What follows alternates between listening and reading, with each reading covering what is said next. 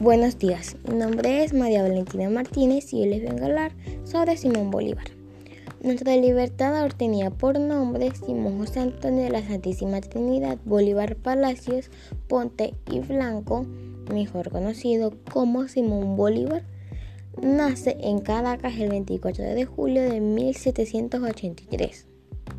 Fue un militar y político venezolano, fundador de las repúblicas Colombia y Bolivia fue su esposa, María Teresa del Toro, fue presidente de Bolivia en 1825. Libertó a Bolivia, Colombia, Ecuador, Panamá, Perú y Venezuela.